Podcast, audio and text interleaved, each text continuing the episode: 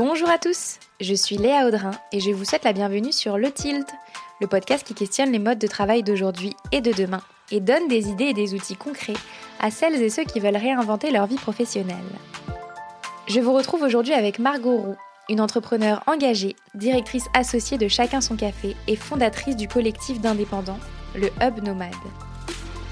Il y a quelques semaines, je rentrais de ma première semaine de digital nomadisme au Portugal.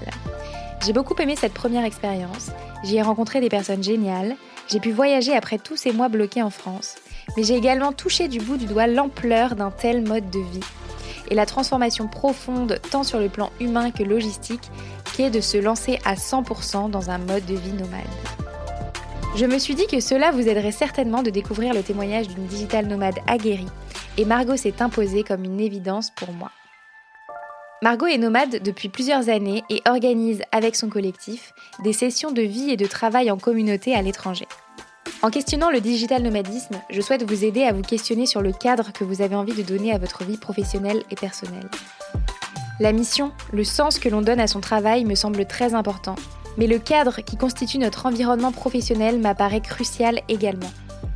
Loin du mythe du digital nomadisme fait uniquement de soleil et de surf, Margot nous partage avec authenticité et transparence la réalité de ce mode de vie. Bonne écoute Salut Margot Salut Léa Je suis ravie de te recevoir euh, aujourd'hui sur le Tilt. Ben, ravie d'être là aussi. On se parle en ce matin. Euh, toi, tu as les oiseaux autour de toi, il fait beau, c'est hyper chouette. On va discuter euh, ensemble de digital nomadisme. Euh, puisque tu en connais un rayon sur ce sujet, ce mode de vie, et que c'est le tien depuis un moment maintenant. mais avant de rentrer dans le vif du sujet, Margot, est-ce que tu peux nous dire qui tu es sans parler de ton boulot? Euh, sans parler de mon boulot, ça va être compliqué. Alors, donc, euh, je m'appelle Margot, j'ai 32 ans.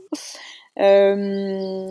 Ah putain, sans parler du travail, c'est difficile. Ouais, hein. elle est pas facile celle-là, je suis d'accord. euh... Alors, comment on va dire ça?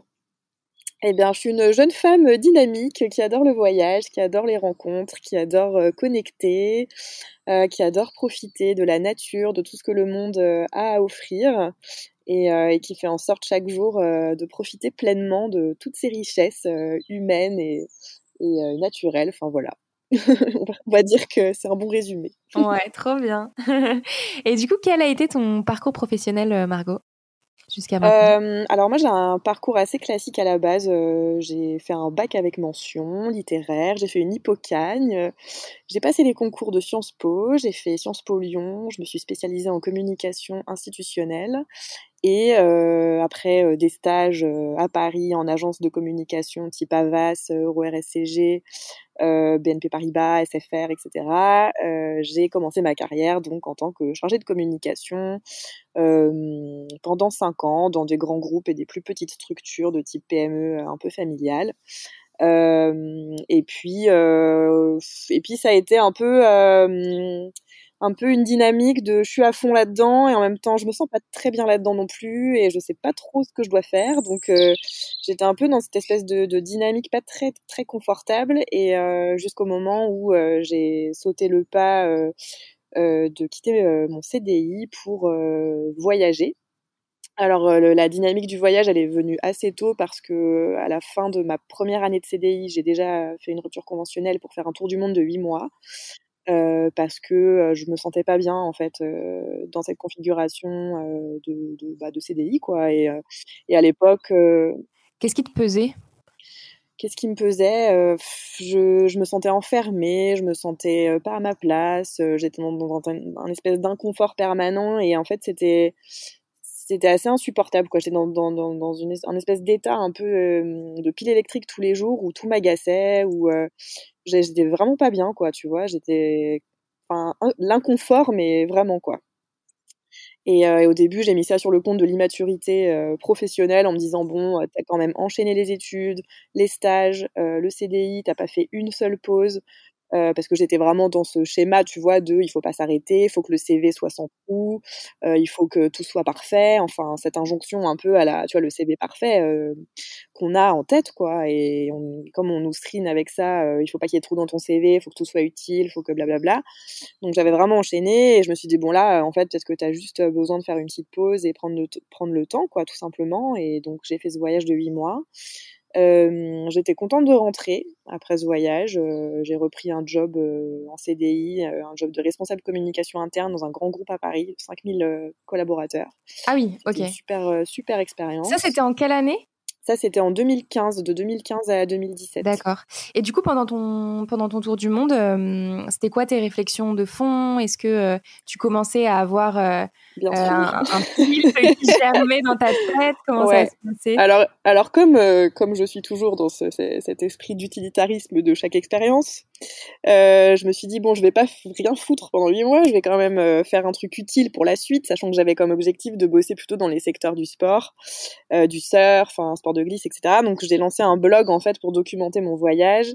Et je me suis dit, bon, bah, je vais, pour intégrer ce milieu dans lequel j'ai envie de travailler, je vais expérimenter des sports, je vais aller à la rencontre de sportifs de haut niveau, je vais faire des interviews et je vais documenter bah, tout mon voyage en fait, un peu en lien avec le sport et tout. Puis j'avais déjà un peu ces orientations de mode de vie un peu bohème, ces réflexions de euh, qu'est-ce qu'on fout enfermé euh, dans un bureau. euh, et puis, et le voyage m'a permis de tester pas mal de configurations, tu vois. J'ai fait l'Asie, j'ai fait l'Australie, la Nouvelle-Zélande, j'ai fait Hawaï, j'ai fait la Californie, après j'ai fait l'Amérique centrale, l'Amérique latine.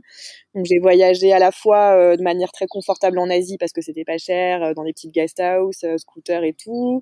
Après Australie, Nouvelle-Zélande, j'étais en van. Euh, après, aux États-Unis, c'était plutôt les motels un peu en mode road trip.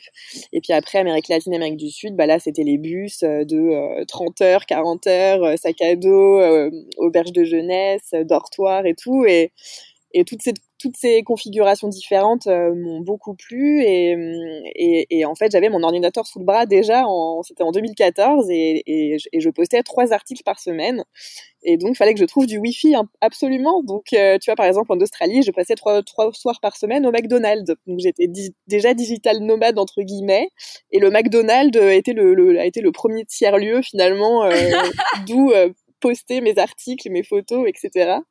Mais j'avais pas conscience de ça à l'époque, bien sûr, et je me disais, euh, en fait, j'adore faire ça. Je suis trop fan de d'écrire, de raconter, de transmettre, de, déjà agréger une mini communauté euh, sur Instagram. Enfin, c'était les débuts, tu vois, donc c'était vraiment très très. euh, Mais je sentais déjà qu'il y avait un écho autour de ces modes de vie, et, et ça me plaisait beaucoup. Mais évidemment, à cette époque-là, impossible de me dire, je vais pouvoir en faire un un vrai mode de vie euh, à part entière, quoi. Il y avait, enfin, le mot devait sûrement déjà exister, mais au final, euh, c'était peu connu et donc tu mettais pas encore le doigt sur ce que tu étais en train de construire au final. Totalement. Ah ouais, ouais, totalement. Et puis, enfin, moi, c'était en gros, euh, j'étais dans cette dichotomie de euh, soit tu bosses à Paris, tu fais carrière et tu bosses dans ta, ce job un peu institutionnel qui te fait vibrer, mais tu fais une croix sur ton, un mode de vie dont tu rêves, euh, proche de la nature, etc.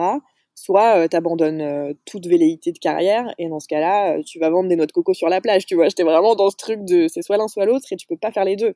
Et, euh, et moi, je suis une grosse bosseuse, je suis assez carriériste, enfin, j'aime être enfin, très stimulée intellectuellement et tout. Et pour moi, c'était compliqué d'abandonner d'abandonner mon métier de cœur, quoi, qui est la, la, la communication, marketing digital et tout. Donc, donc voilà. Ok. Donc après, comment, comment ça s'est passé au final le retour à la vie dans un grand groupe euh, après avoir testé euh, ce modèle-là Bah très honnêtement, c'était plutôt euh, un beau challenge. J'étais vraiment contente de rentrer à Paris, de reprendre une, bah, de reprendre le travail, quoi, tout simplement parce que ça m'avait vraiment manqué malgré le fait que j'avais ce blog, mais qui était très lifestyle. Donc, si tu veux, j'étais contente de reprendre des projets un peu d'envergure, de me challenger intellectuellement, d'être aussi tirée vers le haut par mes managers, d'être dans cette dynamique un peu de progression. Euh, et, euh, j'avais vraiment une super équipe. euh, j'étais rattachée au DRH Group, donc j'étais vraiment sur des sujets très stratégiques. franchement, ça a été deux ans et demi d'expérience professionnelle hyper stimulante qui m'ont fait énormément progresser. Donc j'étais bien. En revanche, j'étais mal dans le dans le mode de vie. le métro boulot dodo, le tu bosses du lundi au vendredi, euh, le tu enfin tu, tu, tu profites le week-end pendant les vacances et t'as cinq semaines de congés payés par an. Enfin, en fait, cette espèce de dictate de euh, quand on décide, tu peux être libre. mais quand on l'a quand on l'a pas décidé, tu ne l'es pas. Et en fait, ça, je j'y arrivais pas du tout. Et puis, euh, c'est vrai que depuis le début de ma carrière, enfin ma carrière, depuis le début de mes expériences en entreprise, j'étais assez sidérée en fait par l'état d'esprit en fait des gens en entreprise. Alors peut-être que c'était lié aux structures dans lesquelles j'étais, mais je trouvais qu'il y avait une morosité, une négativité, une complaisance, une un espèce d'abattement, tu vois, des gens en mode de toute façon c'est comme ça et, et c'est pas autrement et ça nous fait chier, mais il n'y a pas d'autre euh, possibilité. Et, et, je voyais les gens à la machine à café qui faisaient la tronche le lundi matin et qui parlaient que de leur week-end et de leurs vacances et, et tout ce qui était. Il y a autre chose, il y a une autre Non, mais tu vois, et, en fait tout ce qui avait trait au boulot était était raconté euh, de manière assez négative, quoi. C'était euh, beaucoup de critiques, les bruits de couloir, les, les, les, petites guéguerres internes, les trucs. Et moi, je, je me retrouvais pas, tu vois. Je me, en plus, je suis quelqu'un de très empathique et, d'assez euh, sensible. Et du coup, ben, ça m'atteignait vachement. Et, les gens qui étaient pas bien, déjà à l'époque, tu vois, j'avais 20 ans, j'étais là, mais pourquoi tu restes là si t'es pas heureux? Et c'était une question naïve, tu vois. Mais c'était non, mais j'ai un prêt sur le dos, j'ai des enfants, faut que je paye leurs études. Et j'étais là, mais c'est horrible en fait de penser comme ça.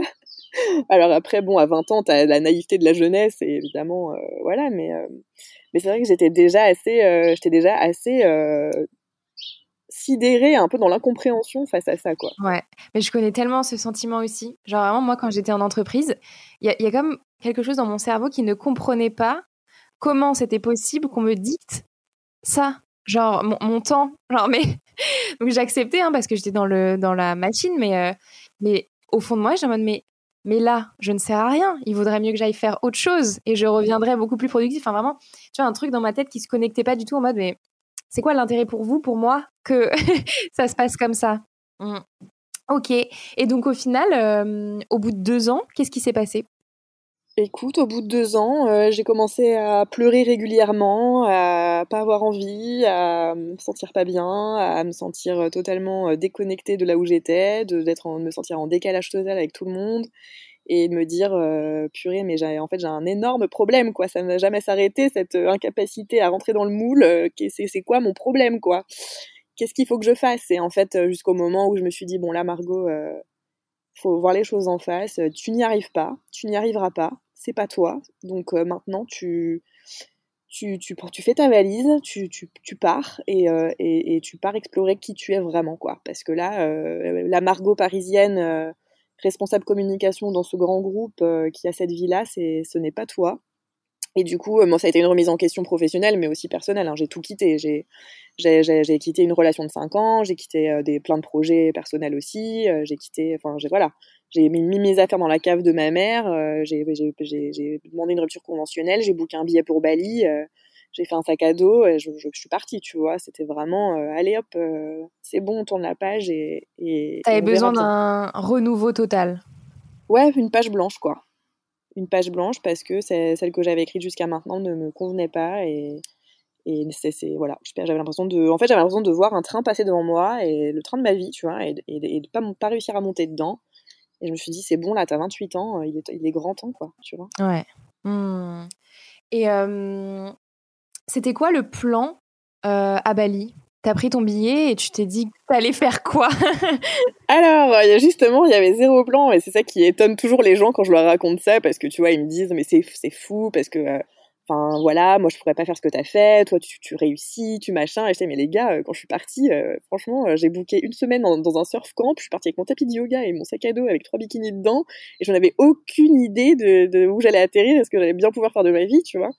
Et non, non, l'idée c'était, voilà, je me suis dit, bon, Margot, t'as un an de chômage, pars à Bali, c'est l'endroit où je m'étais sentie le mieux en fait pendant mon tour du monde.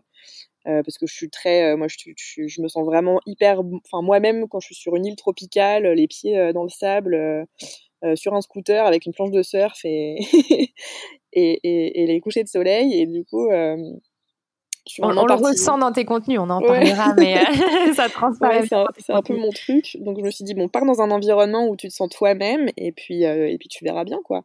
Mais l'idée c'était aussi bien de faire une pause de trois mois et de revenir à Paris et de reprendre un job. Alors je me suis dit bon, euh, teste maintenant plutôt le monde des startups parce que visiblement les grands groupes euh, c'est quand même pas trop ton délire. Mais si tu veux, j'étais pas du tout euh, en mode entrepreneuriat, j'étais pas du tout en mode freelance. le mot digital nomade, je l'avais peut-être croisé deux fois dans ma vie et encore. Enfin, tu vois, c'était pour moi c'était complètement l'inconnu et et finalement, à Bali, c'est là où j'ai commencé à rencontrer des gens qui faisaient déjà autrement parce que Bali était déjà en fait un hub de digital nomade. C'était en quelle année? C'était en août 2017 que je suis partie. Ok. Ah, on s'est presque croisés, je pense. Ah. bah ouais, beaucoup de gens sont passés par Bali euh, dans leur euh, quête, euh, leur initiation. Et, j'ai vu beaucoup, bah plutôt des étrangers au final, parce qu'en France, on était encore dans les balbutiements de, de tout ça, mais mais beaucoup de gens qui, qui alors soit qui étaient freelance digital nomades et qui étaient bon bah tu vois des devs, des community managers, euh, ce genre de choses, des rédacteurs, euh, soit euh, des gens qui, qui faisaient totalement autre chose, typiquement des profs de yoga qui organisaient des retraites là-bas, des coachs, des gens qui étaient dans le dans le business de vie là, tu vois, qui débarquaient là-bas pour, qui avaient les compétences web, etc. Ou alors des gens qui créaient des, des, des, des vêtements à Bali pour les vendre en Europe.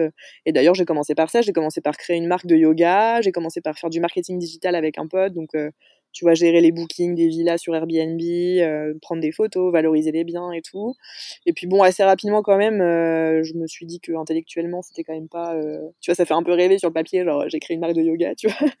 Mais bon, finalement, prendre des photos de piscine et et vendre trois leggings, oui, ça, tu pas vois, ça... à la hauteur de ce dont tu avais besoin, quoi. Ouais, je me sentais pas non plus dans un truc hyper aligné, quoi. Et donc j'ai commencé à me dire, bon bah, tu sais faire quoi? Qu'est-ce que tu pourrais faire depuis Bali? Puisqu'il est hors de question que tu partes de Bali vu que tu t'y sens comme un poisson dans l'eau. Et, euh, à l'époque, bah, le, remote, autant te dire qu'en France, c'était mort. Euh, et le freelancing depuis Bali, euh, moi, je me suis lancée au début vraiment sur de la rédaction web très basique et sur du community management B2C très basique aussi, tu vois. Donc j'ai commencé comme ça au début et, au fur et à mesure, j'ai affiné. Et, aujourd'hui, je suis sur des sujets beaucoup plus beaucoup plus euh, stratégique, institutionnel et, tout ça, mais euh, tu vois, ça a pris, euh, ça a pris du temps, hein, ça a pris trois ans, quoi. Mmh, ouais, mais au final, c'est une phase d'exploration qui est nécessaire pour affiner ton projet et être bien, donc génial. Et donc, du coup, tu disais qu'au début, tu as, commencé par vendre des services plutôt classiques de CM et tu as affiné. Et maintenant, qu'est-ce que tu fais concrètement aujourd'hui Alors maintenant, je suis directrice associée d'une euh, entreprise Bicorp qui s'appelle Chacun son café. Euh, qui a un modèle économique euh, orienté vers bah, l'intérêt général et les futurs souhaitables. Donc en gros, on propose du café en grains qu'on vend donc aux particuliers et aux entreprises, d'ailleurs surtout aux entreprises qui nous permettent d'avoir un gros impact. Et une partie en fait de ces cafés, enfin du bénéfice, finance des projets de transformation à grande échelle dans les plantations de café. Euh, donc ça veut dire qu'on accompagne en gros les cultivateurs euh, à passer d'un modèle d'agriculture intensive avec des intrants chimiques monovariétales à euh, une agriculture durable plutôt orientée agroforesterie, biodynamie, euh, qui permettent en fait de restaurer les écosystèmes, euh, de faire de la recherche et développement aussi parce que les plantes caféiers sont vouées à disparaître d'ici 2080 avec euh, le réchauffement climatique, et de faire du café en fait un levier d'inclusion et de reforestation, puisqu'avec l'agroforesterie, on replante des arbres, donc on reforeste des zones énormes de forêts primaires qui étaient euh, décimées. Et surtout, on rémunère mieux les cultivateurs, donc qui, sortent du seuil de pauvreté et qui sont plus à même de faire vivre économiquement aussi leur région. Et voilà, tout ça c'est hyper vertueux et ça permet d'avoir un, réel impact euh, en local. Et donc, euh, donc aujourd'hui, on travaille avec pas mal de, grands groupes sur Paris, des grosses, grosses entreprises, euh, typiquement LVMH, Believe, Edenred, des entreprises qui sont en train de transformer leur politique d'achat pour aller vers des politiques d'achat beaucoup plus euh, vertueuses et qui euh, souhaitent soutenir des projets justement de transformation des modèles économiques parce qu'aujourd'hui c'est la priorité. Euh, et donc, euh, chacun son café. Le projet s'inscrit dans les objectifs de développement durable de l'ONU. Ouais, c'est ce que tu me disais. Et voilà, donc on est vraiment sur des sujets de transformation des modèles euh, actuels hyper intéressants. Et le fait d'être Bicorp, donc Bicorp, c'est le, le, label la plus, la plus haute certification en fait sociale et environnementale. Et c'est un label qui est attribué à des entreprises dont le modèle économique est intrinsèquement orienté vers le bien commun. Donc c'est hyper intéressant de faire partie de cette communauté. On est peu d'entreprises en France encore, on est genre 150 je crois, à être à, être labellisé. le label est très très dur à, obtenir. on était vraiment super content de l'avoir et, et voilà quoi. Donc c'est un c'est un projet qui fait sens et je me suis aussi lancée dans cette aventure entrepreneuriale et, et, tout, enfin avec cette quête de d'avoir un impact en fait ouais. vraiment fort et, et, tu vois, je vis proche de la nature et pour moi ben, la protéger, c'est une priorité. Et, grâce à mon travail, via euh, le digital, le digital nomadisme, euh, ben, j'ai l'impression de, contribuer à, tout ça. Mmh. C'est génial. Tu t'es construit une vie euh, qui nourrit 100% tes, mmh, tes, convictions, tes valeurs et tes combats, quoi. C'est génial. C'est ça, exactement. Mmh. trop bien. Et du coup, est-ce que tu peux nous dire Comment, euh, à quoi ressemble ta vie de digital nomade aujourd'hui avec ce travail-là et, euh, tes voyages et, euh, ton collectif aussi? Ouais, alors j'en ai pas parlé, mais c'est une part importante de mon mode de vie. en fait, à Bali, je me suis retrouvée assez vite isolée en fait, et moi j'ai toujours aimé travailler en, en groupe et, et j'aimais beaucoup ce côté-là en CDI, le côté les collègues. Euh, les, managers, le, le, mentorat aussi, l'évolution, euh, euh, le, le, travail en mode projet aussi collaboratif et tout. Et, euh, et à Bali, c'est vrai que j'étais contente de travailler pieds nus sous mes palmiers avec mon ordinateur, mais assez vite, je me suis sentie seule. Et donc, assez vite, j'ai voulu m'entourer euh, de gens. Donc, euh, j'ai commencé par prendre une stagiaire, et puis s'est greffé une autre nana. Donc, on a commencé à bosser ensemble. On avait des compétences complémentaires. Je me suis dit, mais c'est trop cool, on travaille un peu comme une agence. Allez, donnons-lui un nom à cette petite agence. et du coup, je l'ai appelé le Hub Nomade. Et puis, finalement, je me suis dit, bah, pourquoi on resterait que trois?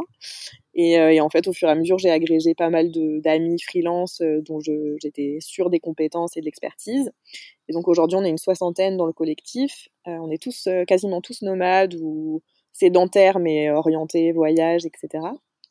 on est tous dispersés à travers le monde et on travaille ensemble on se voilà, on, se propose des missions, euh, on se sollicite pour des conseils, etc. Donc ça c'est l'aspect vraiment collectif. Et euh, en corollaire de ça, on a commencé à organiser des co-living il y a un an. Donc euh, un co-living c'est un séjour où en fait on est en colocation, où on travaille et on a aussi d'autres activités à côté. on va surfer, on va skater, on va se faire des sunsets, on va au resto, on se prépare des repas le soir. Enfin on a cette vie en communauté en fait. Et, et, on a pas mal communiqué là-dessus et ça a beaucoup pris c'est une tendance en ce moment qui explose. Et du coup, euh, on a eu beaucoup de demandes euh, externes au, collectif pardon, euh, pour nous rejoindre. Donc là, depuis début septembre, on a ouvert, on a lancé une offre en fait de co-living dans le cadre du Hub Nomade. Et donc là, on a deux séjours à Osgore. Donc là, il y, en a en ce moment tout le mois de septembre. Il y en aura un second tout le mois d'octobre. en même temps, il y en aura un au Portugal qui sera orienté business et holistique.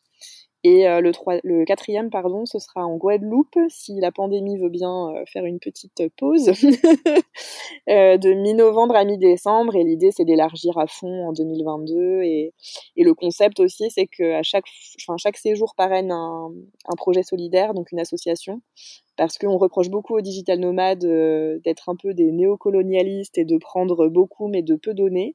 Et, euh, et donc là, on a envie à chaque fois qu'on va dans un endroit de donner de, notre temps, de notre énergie, de nos compétences, donc via le mécénat de compétences, pour aider une association à soit être un peu plus visible sur Internet, soit euh, organiser un événement, soit, enfin voilà, en fonction de, ses besoins, euh, pouvoir apporter de notre aide. D'accord. Donc tu choisis une, une, euh, une association locale euh, en fonction de la destination. Ok, ok, génial.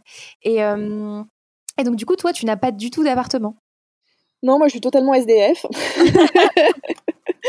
totalement SDF. Je vis dans ma valise et pour l'instant, bon, j'avoue que là, enfin à Bali, j'avais une maison. Je suis restée quand même trois ans à Bali, hein, donc ah oui, d'accord. plutôt digital settler. Donc ça veut dire que tu t'installes à un endroit qui n'est pas euh, ton pays d'origine, mais tu y restes un petit moment, tout en voyageant à côté. Hein. J'ai pas arrêté de voyager pour autant. Tu vois, je rentre en France tous les trois mois, donc euh, Indonésie, France tous les trois mois, je te laisse imaginer le rythme. Ouais, je veux bien euh, imaginer. voilà, et euh, plus quand tu es en France, bah, tu fais le tour de France parce qu'il faut aller voir tous les copains, la famille, les machins. Et maintenant, euh, bah, depuis la pandémie, en fait, je suis rentrée en France parce que l'Indonésie était totalement fermée et je, me suis aussi rapprochée de ma famille. J'avais pas envie de rester bloquée. Et j'ai voyagé aux Antilles, j'ai voyagé au Mexique. Euh, là, je suis plutôt sur la côte euh, du sud-ouest. J'ai fait sud-est aussi en France cet été. Et donc, soit, enfin, entre, en fait, je voyage entre mon associé, chacun son café, et puis le collectif, les membres du Hub Nomade, pour pouvoir avancer sur les projets pro, et en même temps, voilà, pouvoir voyager. Je pense que là, j'ai le projet de m'installer en Martinique, avec l'objectif d'ouvrir un tiers lieu qui puisse réunir les deux projets, donc chacun son café et le Hub Nomade, donc un voilà un tiers lieu qui soit à la fois orienté euh, bah, business euh, durable, tu vois, nouveaux modèles économiques et tout, projet de transformation, et un lieu de communautaire, euh, tu vois, qui puisse avoir un co-living, co-working, agréger les énergies, faire vivre aussi les business locaux, etc. Donc ça, c'est un peu le projet. Et l'avantage de la Martinique, c'est que c'est la France c'est qu'à 8 heures d'avion, t'as pas les problématiques liées au visa, aux assurances. Euh, enfin, tu vois, ouvrir un business en Indonésie, j'ai réfléchi, franchement, c'était galère. Et puis en même temps, la zone Caraïbe, il y a plein de choses à faire. Euh, t'es quand même proche des États-Unis, t'es proche de l'Amérique centrale, de, l'Amérique du Sud. Donc euh, côté voyage, je pense pas que je vais faire trop de sacrifices. Donc, Ça devrait aller. Donc voilà, donc voilà les, les projets Génial. un petit peu. et, et chaque chacun son café, vous avez, enfin, l'équipe est, basée quelque part ou vous êtes tous 100% euh, euh, nomades? Alors c'est 100% remote. Euh, en revanche, on a quand même une, enfin, le siège est à Paris et, et le, le, directeur général est à Paris avec l'équipe commerciale parce que, bah, forcément, nos clients étant à Paris majoritairement, il faut quand même être présent et aller à leur rencontre, etc. Donc, on va dire que toutes les fonctions support sont à distance. Euh, par contre, voilà, le, développement commercial euh, et le siège, c'est à Paris. Mmh.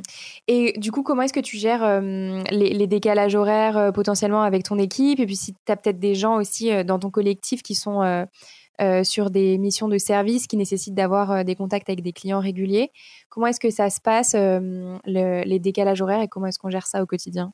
Bah écoute, ça se passe plutôt bien. Euh, après, tout dépend des métiers. C'est vrai que j'ai quelques amis qui sont obligés de travailler la nuit de temps en temps parce qu'il y a des réunions, ils sont obligés d'être là et, euh, et c'est déjà arrivé, tu vois, de devoir se relever à 2h, 3h du matin pour faire une réunion.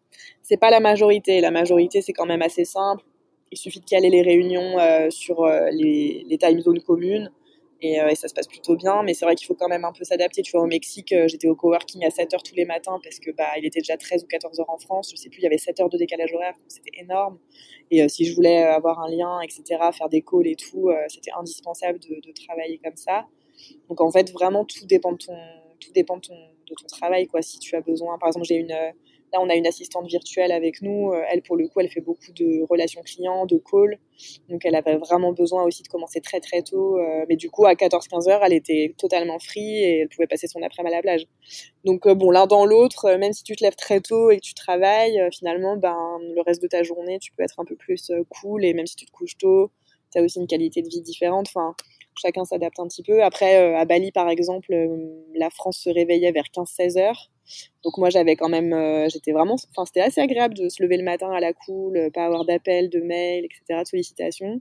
Par contre c'est clair que bah, souvent les sunsets j'oubliais et j'avais les conf calls à 19h. Et... Mais bon tu t'adaptes en vérité, euh, c'est pas, pas si contraignant que ça on va dire. Mmh. Donc ça nécessite quand même d'être hyper adaptable, flexible. Quelles sont pour toi les, les qualités qu'il faut avoir pour se lancer dans une vie de digital nomade à 100%, quel type de profil selon toi? Euh, bah Déjà, pour moi, c'est vraiment une question de valeur. Il faut que ta valeur numéro un, ce soit la liberté. Parce que si ça l'est pas, c'est que de la contrainte finalement. Euh, il faut être vraiment euh, très très organisé, très rigoureux, parce que c'est très difficile bah de, de, de, de dire non à des sollicitations quand tu es dans des environnements de vacances, parce que souvent on est dans des environnements de vacances et savoir dire non à une session de surf, savoir dire non à une soirée, savoir dire non à, des choses comme ça. Euh, personnellement, moi, ça me pose pas du tout de problème parce que j'adore bosser, j'adore avoir une routine, je suis très organisée, très structurée et à la limite du workaholisme. Mais, mais je vois beaucoup, je vois beaucoup de gens qui cèdent aux tentations et qui du coup euh, se perdent un petit peu parfois euh, là-dedans. Et c'est vrai que si t'es, enfin, il faut vraiment être très consistant, très rigoureux, très ouais, déterminé à, à, réussir quoi, parce que sinon ça marche pas. Ouais, je, comprends. Enfin, je, effectivement, euh, je pense que le fait d'avoir ce cadre de vacances, si tu n'as pas fait ce travail euh, sur toi, de euh, comment est-ce que tu envisages ta vie, est-ce que tu es OK sur le fait de avoir à dire non de temps en temps à du kiff. ouais, et je pense que c'est effectivement comme ça, on le dit comme ça, et je pense que quand on est réfléchi, on se dit mais bien sûr j'y arriverai, etc. Mais je pense que quand tu es vraiment sur place et que tu as des gens autour de toi qui font des choses et que toi, tu as besoin de travailler, je pense qu'effectivement, il faut, il faut être hyper. Ouais. Et, puis, et puis aussi quand tu travailles et que tu voyages, parce que bon, là, je parle plutôt d'un mode de vie où tu es sédentaire, même si tu es dans un cadre paradisiaque, mais quand tu voyages, il y a aussi tout l'aspect logistique, tout l'inconfort lié au mouvement, au fait de ne pas avoir de repères, au fait de changer d'endroit tout le temps, de devoir trouver du Wi-Fi, du bon Wi-Fi, les coworking, euh, de devoir euh, t'adapter aussi au décalage horaire, euh, de caler tes voyages les jours où potentiellement tu travailles pas, peut-être le week-end, parce qu'il peut y avoir des imprévus. Enfin, il y a énormément de choses qui peuvent, enfin, qui rentrent en, en, jeu. Et c'est vrai que, tu vois, j'avais jamais vraiment testé ce mode de, de digital nomadisme, euh, d'être en mouvement permanent, et je l'ai testé au Mexique. Et franchement, j'étais dans un état de nervosité. Tu sais même pas, j'étais, franchement, j'étais sur les nerfs. Même, euh, bah, mon associé euh, de chacun son café, il m'a dit, mais qu'est-ce que t'as en ce moment? T'es, t'es nerveuse, t'es, c'est compliqué en ce moment, quoi. Et j'ai dit, ouais, je sais, en fait, je, Là, je suis en train de tester le vrai digital nomadisme. Trop de logistique, je, charge mentale, quoi. Ouais. Ah ouais, ouais, j'y arrive pas, quoi. On arrivait dans une auberge de jeunesse, il y avait un bruit pas possible, le coworking était blindé, il fallait que je bosse au bar, il y avait la musique pour les. Enfin, t'imagines, t'es dans un truc où en fait t'as des deadlines, t'as des calls, t'as des choses à tenir, tu vois, t'as un planning, t'as des clients qui t'attendent au tournant et, euh, et tu peux pas te couper, quoi. Et en fait, euh, t'es dans un environnement que tu maîtrises pas. Et, euh, ça t'échappe complètement et, du coup c'est vraiment très très inconfortable donc ça je conseille vraiment aux gens qui veulent faire ce, enfin qui veulent avoir ce mode de vie de prendre le temps, peut-être euh, rester plus longtemps dans une destination. Euh, euh, enfin d'ailleurs, de toute façon, vu le contexte, le slow travel et de mise, et, de mise, voilà, pour la pandémie, mais aussi parce que bah, le, le contexte environnemental l'exige. Mais, mais c'est vrai que voilà, faut anticiper tout ça parce que ça paraît un peu le paradis quand tu vois ça sur les réseaux sociaux, mais ça l'est vraiment pas du tout. Donc voilà. Mais je pense que c'est hyper important, tu vois, de déconstruire un peu ça et de, et de comprendre la réalité qu'il y a derrière. Souvent, bah, tu vois, les belles images, et effectivement, souvent, c'est dans des lieux paradisiaques, etc. Mais je pense qu'il faut pas y aller de manière naïve, ou alors faut tester et, en tirer les, conclusions qui sont les bonnes pour soi. Mais je pense que effectivement, il y a eu beaucoup, beaucoup de bruit autour de ce mode de vie-là et que euh, c'est euh, pas fait pour tout le monde et qu'il faut bien se connaître, je pense, et, euh, être bien organisé, comme tu le disais. Est-ce que toi, tu as des, des conseils d'organisation à donner à ceux qui pensent que effectivement c'est la, voie qui est la bonne pour eux, mais qui sont un peu en galère d'organisation pour leur début Bah, pour moi, c'est vraiment appliquer les mêmes euh, contraintes que quand tu travailles en entreprise, avoir des horaires précis tous les jours, réguliers, une routine en fait régulière et t'y caler parce que avoir, avoir ces repères là, ça te structure ton quotidien finalement et tes semaines. Euh, avoir un planning, tu vois, un agenda, une to-do list, quelque chose, euh, chacun un peu ses outils. Moi, c'est, moi, je suis très à l'ancienne, donc j'ai mon cahier avec ma to-do list et mes deadlines, mes trucs. Mais il y a d'autres gens qui sont plutôt sur des outils de type Notion ou voilà et qui organisent vraiment leur planning avec euh, les deadlines, etc., les choses à les rendues. Euh, qu'est-ce que je pourrais conseiller d'autre? Euh, être sûr d'avoir une bonne connexion internet, enfin anticiper tous ces trucs parce que ça peut faire perdre un temps fou. Je me rappelle à Bali, ça me rendait chèvre. des fois, j'allais bosser dans un café, je commandais mon café et en fait le wifi marchait pas. Du coup, il fallait que je finisse mon café, que je prenne mon scooter, que j'aille dans un autre café. Et en fait, il y a trop de fois où tu perds du temps et c'est trop énervant. Et et voilà, c'est vraiment des choses, euh, ça paraît bête euh, comme ça, mais c'est des choses qu'il faut anticiper. Et puis voilà, avoir cet équilibre de euh, les moments off, les moments de travail, et être sûr de pouvoir tenir, tenir ses, deadlines. Et, voilà, et c'est, en fait, c'est super important aussi vis-à-vis du client. Parce que le client, tu lui dis que tu, tu vois, typiquement, j'ai commencé, je lui ai dit que je vivais à Bali, les clients, ils sont là, bon, ok, euh, on tente, mais on est quand même, tu vois, a posteriori, il m'avait quand même dit, euh, c'est vrai que ça fait pas très sérieux, quoi. Ça fait un peu la nana qui, euh, qui vit à la plage, qui va plutôt aller surfer que travailler. Ils me l'ont dit cash, et... mais ils m'ont dit, bah, très vite, en fait, on a vu que t'étais très sérieuse, que tu, tu bossais bien, que t'étais efficace, que tu faisais, que tu rendais les choses dans les temps et que c'était qualitatif, donc on n'a pas eu de problème à continuer avec toi. Mais c'est vrai qu'au début, il y a toujours ce petit préjugé. Et finalement, je trouve qu'on est, on est dans ce, cette obligation de prouver encore plus qu'on est bon et qu'on travaille bien et qu'on est sérieux que quand on est euh, freelance en France, tu vois. Et toi, tu, les, personnes de ton collectif, est-ce qu'elles le disent qu'elles sont nomades? Ou est-ce que euh, c'est pas nécessairement, euh, enfin, est-ce que c'est pas nécessaire au final de le dire à son client? Si, je pense que la plupart le disent parce que parce qu'il y a ces notions quand même de décalage horaire qui font que malgré tout, t'es es quand même un peu obligé. et puis maintenant, finalement, c'est beaucoup plus accepté aussi. Enfin, c'est un peu rentré dans les mœurs, donc il y a moins aussi ces préjugés liés au, mode de vie qu'avant. Et puis je pense que tous, mine de rien, on a quand même envie de travailler pour des clients qui sont alignés avec nos valeurs, avec notre vision du monde et, de la vie. Et, du coup, c'est pas un problème de, enfin que ce soit pas un problème en fait, notre mode de vie, soit peut-être plus un atout finalement pour le client aussi, plus qu'un frein quoi. Ouais.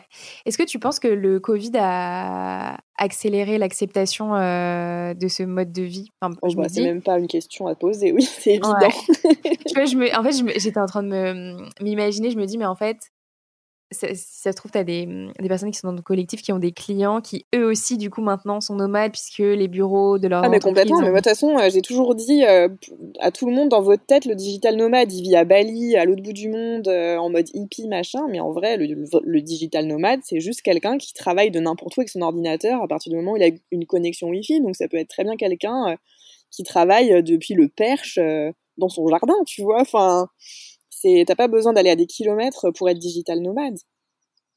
Et, euh, clairement, euh, oui, le Covid a totalement accéléré. Euh, en fait, le Covid a fait passer cette barrière mentale de il faut être dans un bureau pour bosser, et ça, c'est une vraie révolution. Et moi, je le vois d'autant plus qu'avant, j'avais j'avais vraiment cette étiquette de marginal, tu vois, de hippie, de, de, de, de, nana qui vivait euh, complètement. Enfin, c'était, un peu bizarre, quoi, pour les gens. Et, et, la, meilleure preuve euh, de ce changement de mentalité, c'est quand on m'a dit, euh, des personnes de mon entourage qui me voyaient un peu comme ça, et qui m'ont dit, mais en fait, on pensait que tu avais pété un câble, mais finalement, tu étais précurseur, tu vois. Et du coup, je me suis dit, yes, ah, ça y est, enfin Ils ont compris Mais c'est vrai, c'est vrai, génial, génial. Tu as dû avoir un, un soulagement, mais je, vous l'avais dit, les gars, je le savais. bah, j'ai pas, j'ai pas trop cette fierté mal placée de dire que j'ai trouvé le truc avant tout le monde, parce que pour moi, je l'ai fait de manière assez naturelle et, un peu par. Euh, par euh, comment dire un peu pour me sauver moi-même à la base à un moment où j'étais vraiment tellement mal que ça a été euh, un peu la salvation.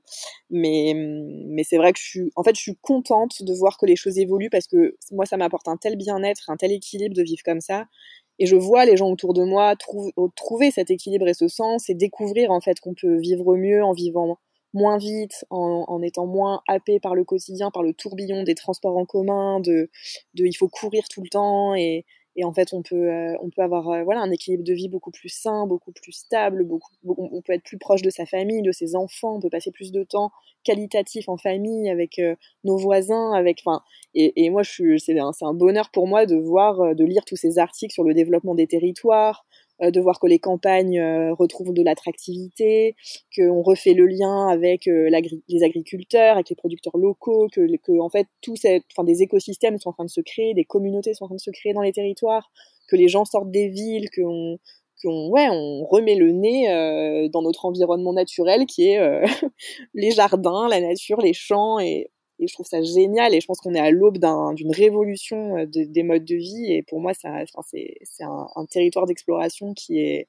passionnant quoi. Ouais, c'est génial. Et en fait, euh, en fait c'est ça qui est incroyable avec le Covid, si on peut lui trouver des, des choses positives quand même, c'est que en fait, il y avait quand même déjà énormément de questionnements autour du, du cadre, du comment est-ce qu'on travaille, etc. C'était en, en, comme ça, euh, questions latentes dans les entreprises, etc. Et en fait, là, aujourd'hui, on a tellement été forcé de se poser la question du, cadre, du comment, que bah, déjà, ça a accéléré et ça a aussi permis aux gens d'accélérer, leur mise en action sur ces, hum, euh, euh, questions-là. Et tu vois, moi, je le vois, euh, je le vois aussi avec mes clientes en coaching. C'est que oui, bien sûr, qu'on parle de qu'est-ce que tu veux pour ta vie, quelles sont tes vraies aspirations, etc. Mais il y a aussi toute une réflexion autour de l'équilibre pro-perso, comment est-ce que tu veux le mettre en place, où est-ce que tu veux vivre, parce que c'est 50%, alors je sais pas si c'est 50%, mais c'est ça dépend des gens, c'est une, énorme part quand même de, de la construction d'une vie professionnelle et d'une vie personnelle qui est euh, épanouissante. Donc, euh, donc franchement, si on peut remercier le Covid pour ça, je pense que c'est pas mal. Toi, tu l'as vu euh, dans le nombre d'inscriptions à tes co-living? Ben ouais, et surtout, euh, avant, on avait une audience très euh, limitée aux freelances et surtout aux nouveaux freelances, les gens qui se lançaient, qui étaient assez, euh, tu vois, waouh, digital nomade, trop cool et tout. Enfin, on était un peu dans, on était un peu catalogué dans cet espèce d'état d'esprit de coolitude, lifestyle, euh, bon qu'on revendique aussi évidemment parce que c'est notre mode de vie, donc euh, on va pas se priver de poster des photos sur des planches de surf. Mais euh, mais du coup, là où je vois le, la, la différence, c'est qu'aujourd'hui on intéresse des salariés. on commence à être, tu vois, il y a, y a, une cible un peu RH qui commence à regarder un peu ce qu'on fait, et, et du coup pour moi ça c'est une victoire mais incroyable quoi jamais j'aurais cru que ça puisse arriver. T'as des RH qui te contactent? Euh, bah alors qui me contactent directement, euh, pas encore, mais en tout cas euh, qui, qui, qui like nos contenus, qui commencent un peu à interagir, ouais, et ça c'est dingue quoi. Génial. mais c'est incroyable. Ça se trouve, si ça se trouve, tu vas avoir des entreprises qui vont t'appeler pour envoyer des équipes. Ah non, mais moi mon objectif c'est ça, c'est vraiment de moi, mon objectif, c'est vraiment de reconnecter tout ça parce qu'on fonctionne vachement en silo, je trouve, les freelances, les digital nomades, les entrepreneurs et les, euh, entreprises, les salariés. Et finalement, c'est pas du tout vertueux parce que tout le monde fonctionne en silo. Donc, on est les champions du silo, de toute façon, en France, même dans les boîtes. Et, euh, et, et, moi, mon objectif, c'est vraiment de réunir toutes ces, toutes ces cibles-là parce qu'on s'alimente tous énormément. Et, et en fait, euh, bah demain, euh, demain nous attend là-dessus, quoi. enfin, je veux dire, euh, on a besoin de toutes les énergies pour avancer.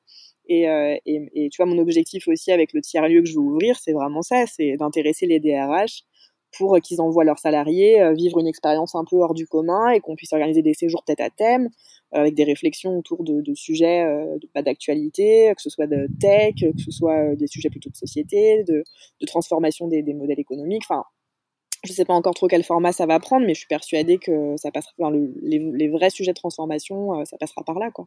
C'est génial. Trop bien. On fera un point dans, dans un an.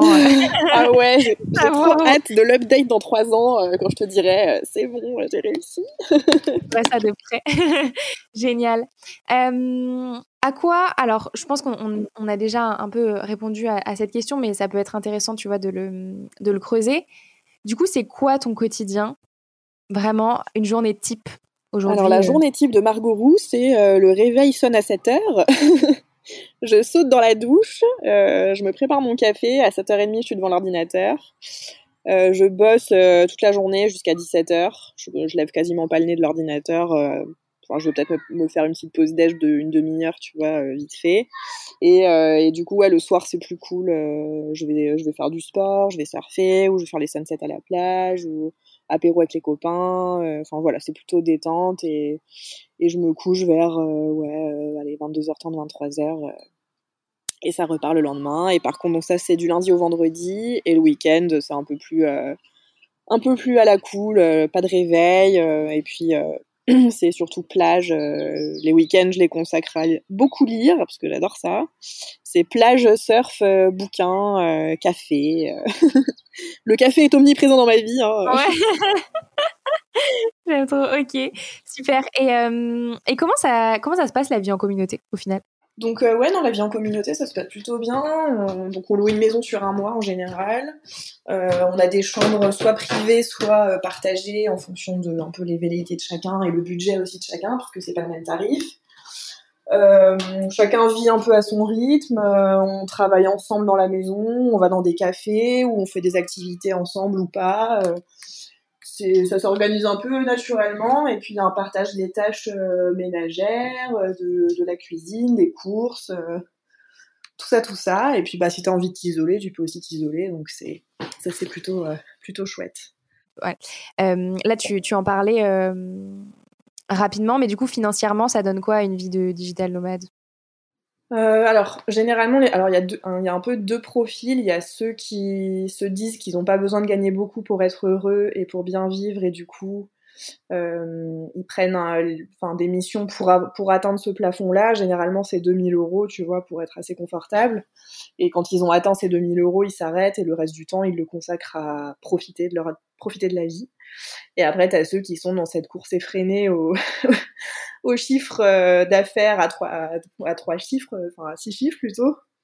Et où là, euh, c'est un peu, euh, c'est un, un, peu plus orienté, ouais, réussite, productivité, business model. Et souvent, c'est des gens qui bossent énormément et qui, qui sont très orientés, voilà, ouais, finance quoi.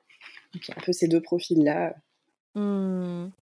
Ok, et du coup, alors je sais pas si tu veux parler de chiffres, mais par exemple, un mois, un mois sur la côte avec ton collectif, il faut compter combien?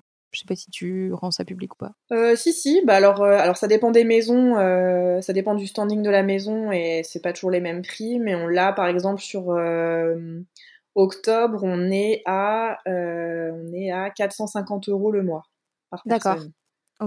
Ah. Mais, euh, mais tu vois, au Portugal, ils sont sur 800 euros parce que la maison est gigantesque, que c'est des chambres, enfin, c'est très moderne, il y a une piscine, enfin, tout dépend de la maison, quoi. Mais, mais voilà, on est, sur, euh, on est quand même sur des chiffres plutôt acceptables. Après, là, on est en train de démarrer. Euh, je te cache pas que l'idée, c'est aussi qu'on puisse se rémunérer à terme parce que c'est beaucoup de temps euh, d'organisation, de logistique, de communication et qu'aujourd'hui, on se rémunère pas encore comme on aimerait euh, le faire parce qu'on est aussi encore en, train de tester les choses, de concepts et tout. Mais, mais l'idée à terme, c'est quand même de pouvoir se rémunérer. Et c'est vrai qu'en faisant un petit benchmark des co-living qui, sont, qui existent, euh, ben voilà, on est sur des tarifs un peu plus élevés euh, au final. Donc, euh, donc à voir, mais j'ai vraiment envie qu'on garde cet état d'esprit un peu colloque, un peu, un peu cool et où on n'a pas justement ce truc.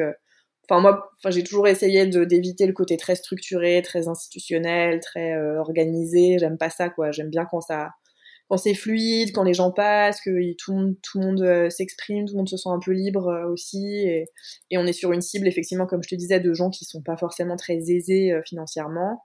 Et du coup, j'ai pas envie qu'on se coupe non plus de ces gens-là, parce que pour moi, c'est aussi cet état d'esprit-là que j'ai envie qu'on garde. Quoi.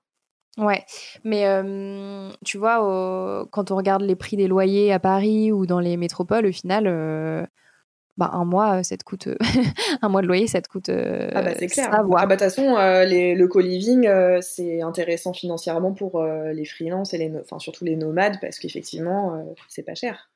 Et en plus, tu accèdes à une communauté de gens. tu sais que tu, sais que tu vas bien t'entendre avec eux, tu sais que tu vas faire des rencontres, que ça va aboutir à peut-être des synergies sur le côté professionnel ou alors des coups de cœur et tu vas partir en voyage avec une des personnes ou c'est toujours hyper enrichissant et les retours sont toujours hyper, euh, enfin, assez euh, enthousiastes, quoi. Les, gens sont contents de, leur expérience. Mmh.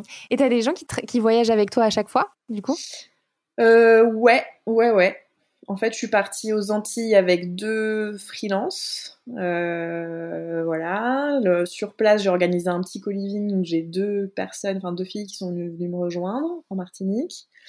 Euh, que j'ai ensuite, euh, enfin avec l'une d'entre elles, je suis partie au Mexique après. On a rejoint des amis que j'avais rencontrés à Bali, donc des freelances digital nomades aussi. Ça nous a permis de rencontrer encore d'autres gens parce que le Mexique, en fait, le Mexique et le Costa Rica étaient les deux pays qui étaient ouverts aux digital nomades là euh, sur le, les six premiers mois de 2021. Donc en fait, tout le monde était là-bas et ça a permis de rencontrer pas mal de gens. Et après, c'est des gens que tu retrouves dans d'autres destinations. Enfin, finalement, c'est un, une grosse communauté et on, on, se suit tous un peu, on se rejoint tous un peu. Et là, je vois par exemple en ce moment là au co-living, ça parle beaucoup de bon, c'est quoi le programme, on fait quoi? Euh, Il y a une team qui va partir à la Réunion, il y a une team qui va partir au Mexique, il y a une autre team euh, plutôt Antilles, il y a une team Portugal. Enfin, à chaque fois, c'est des voilà, les gens s'agrègent un petit peu sur les projets des uns et des autres et c'est assez marrant d'ailleurs. Euh, de voir à quel point la communauté est structurante finalement dans ce mode de vie. Ouais, mmh, ouais, c'est génial. En fait, c'est, on a l'impression que c'est déstructuré, euh, que c'est euh, la YOLO life et tout, mais en fait, euh, c'est construire de nouveaux repères et une nouvelle façon de fonctionner, quoi. Mmh, ouais, c'est ça. Et puis arrêter de prévoir, quoi. Arrêter tout le temps, anticiper, contrôler. Ouais. Le lâcher prise. Le ah lâcher, le fameux lâcher prise. ouais. Génial. Est-ce que tu aurais un autre, enfin un conseil à donner à quelqu'un qui aurait envie de tester son, sa première, son premier mois de digital nomadisme là bientôt? Euh, bah, Je pense que c'est le sujet dont on vient de parler parce que je crois que c'est ce qui freine le plus finalement cet aspect, euh, comme tu disais, un peu YOLO. Euh, les gens ont toujours besoin d'être rassurés et, et, je rencontre, la majorité des gens, parce que je coach aussi des, des gens à se lancer en digital nomadisme à côté, euh, et les peurs, c'est toujours les mêmes, quoi. C'est euh, j'ai peur de perdre de clients, j'ai peur de l'échec, j'ai peur d'être seule. Et, en fait, ils veulent toujours euh, avoir la solution avant même de s'être lancés, alors que c'est un mode de vie qui, par définition, fait que les opportunités, elles arrivent en faisant. Les rencontres, les, clients, les synergies, tu sais jamais ce qui va t'arriver le mois prochain, et ça peut être un truc structurant qui va bouleverser toute ta vie. Et, en fait, les gens sont, ont, envie de ça, mais sont pas prêts à ça. C'est-à-dire qu'ils n'arrivent pas, à, ils pas à lâcher suffisamment de, de, de, du contrôle pour vraiment y aller. Et mon conseil, c'est vraiment, vraiment ça, c'est c'est stop, stop, quoi, stop ces, ces barrières-là, arrêtez de, de, vouloir tout contrôler à l'avance. Euh, alors que ce à quoi vous aspirez, c'est dans vos tripes et vous savez que c'est le bon chemin. Donc, euh, allez-y, quoi. Allez-y. Génial, trop bien. Et hum, est-ce que tu as hum, une ressource, je sais pas, peut-être euh, un livre, une vidéo ou un podcast qui, selon toi, est une, bonne ressource pour approfondir ce sujet et comprendre si c'est pour soi ou pas? Euh, ouais, alors pour moi, il y a trois ressources indispensables. Euh, il y a Nomad Pass, euh, qui est un média autour du digital nomadisme qui est tenu par Ludo et Jeanne. Oui, ils sont géniaux. voilà, donc eux, ils documentent leur mode de vie et ils ont énormément de conseils. Ils ont lancé une formation aussi. Enfin, ils sont top, franchement. Ils, abordent de manière très très ludique et très divertissante et très déconstruite tous les tous les toutes les problématiques liées au digital nomadisme. C'est très accessible ils sont très accessibles d'ailleurs eux-mêmes. Et ensuite, je conseille, parce que en fait le problème c'est cette porosité entre freelancing et euh, digital nomadisme. Et sur ces aspects-là, je conseille les livres, les deux livres qui viennent de sortir de Liz Kliman, qui, euh, a le site La Minute Freelance, qui est formatrice sur le, le freelancing et l'entrepreneuriat, qui vit actuellement au Costa Rica, que j'ai rencontré à Bali, donc qui est pur digital nomade. Euh, et en fait, elle, elle allie beaucoup le développement personnel, enfin les questions de développement personnel à des aspects très très business parce qu'elle a eu, elle était à la tête d'entreprises de, avant, enfin elle a lancé des startups avant, donc euh, elle a vraiment cette double casquette et c'est une brute. Franchement, ses conseils sont top. Et le livre d'Alexis Minkela, euh, Freelance, l'aventure dont vous êtes le héros, un truc comme ça. Et pareil, lui, pour moi, c'est la référence dans le monde du freelance et de l'entrepreneuriat. Et c'est une mine d'or euh, de conseils pour se lancer son bouquin. Donc je conseille vraiment ces trois ressources. Et sur l'aspect digital nomadisme, euh, il y a aussi Ambroise Debray, euh, qui, qui vit pour le coup lui entre le Canada et d'autres destinations et qui aussi a une formation Freemote, il me semble, pour se lancer en tant que digital nomade. Donc après, je pense que à chacun un peu sa, son feeling avec la personne qu'ils vont choisir et, et l'état d'esprit qu'ils qui, souhaitent euh, avoir. Mais en tout cas, euh, pour moi, c'est vraiment les, voilà, les quatre, euh, quatre têtes d'affiche. Ouais, et puis les quatre, les quatre dont tu nous parles ont énormément de contenu déjà hyper qualitatif et gratuit aussi pour, pour commencer à, creuser le sujet. Donc, trop bien. Je mettrai toutes les références dans, le, mmh, dans la description du podcast. J'ai une dernière question pour toi, Margot, qui est ma question signature que je pose à tous mes invités. C'est si tu pouvais constituer ton board de rêve dans lequel tu pourrais convier une personnalité, un proche, un collaborateur, et qui te conseillerait et t'aiderait tout au long de ta carrière, qui est-ce que tu mettrais dedans? Euh, alors, il y aurait euh, mon associé euh, chez Chacun son café qui s'appelle Marc Guzils, qui a un parcours de dingue. Il a bossé 10 ans dans le luxe, il a été directeur stratégique chez Yves Saint Laurent. c'est un visionnaire et il me challenge énormément. Et franchement, mon quotidien ne serait pas ce qu'il est sans lui. Donc, clairement, lui, c'est mon mentor. Donc voilà. ensuite, je citerai Laetitia Vito, qui est experte du Future of Work et qui, euh, dirige le média de Welcome to the Jungle, qui est conférencière, qui a écrit le livre euh, Du labeur à l'ouvrage euh, sur justement l'évolution du travail. C'est passionnant. Elle a vraiment toujours des réflexions, je trouve, hyper avant-gardistes, hyper lucides, très très constructives. Donc clairement, ça c'est une personnalité que j'admire énormément. Et après, euh, j'avais envie de citer euh, Yvon Chouinard qui, euh, qui a créé Patagonia. parce que ça a été le premier en fait à vraiment allier bah, productivité, enfin modèle économique qui marche avec responsabilité environnementale. Depuis le début, Patagonia, c'est vraiment orienté autour de, bah, de comment préserver la nature.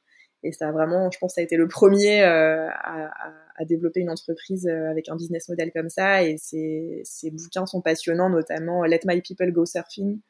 Et ça fait beaucoup écho à mon mode de vie euh, très proche de la nature et proche de l'océan. Et du coup, ouais, voilà, je pense que j'aurai ces trois, un peu ces trois têtes d'affiche. génial, génial. Alors tu vas rire, mais hier j'ai j'ai enregistré un épisode avec Samuel Durand, l'auteur et le ah producteur du, du, du euh, documentaire Progress. Très bon documentaire, d'accord. vous avez le même board. Ah bon? Excepté, ouais, excepté euh, le premier où lui, il a mis, euh, il me semble, Raphaël Nadal, mais euh, Yvan Chouinard et euh, Laetitia Vito. Ah, c'est la première fois que ça m'arrive que de mes invités aient un board hyper similaire. mais du coup, ça prouve bien de la pertinence de ce qu'ils apportent à ce sujet-là et de, et de l'intérêt d'aller les suivre et de, de se renseigner sur ce qu'ils proposent. Quoi. Donc trop bien. Écoute Margot, je te remercie mille fois pour ton témoignage sur le, le digital nomadisme. Bah, où est-ce qu'on... Et où est-ce qu'on peut te retrouver?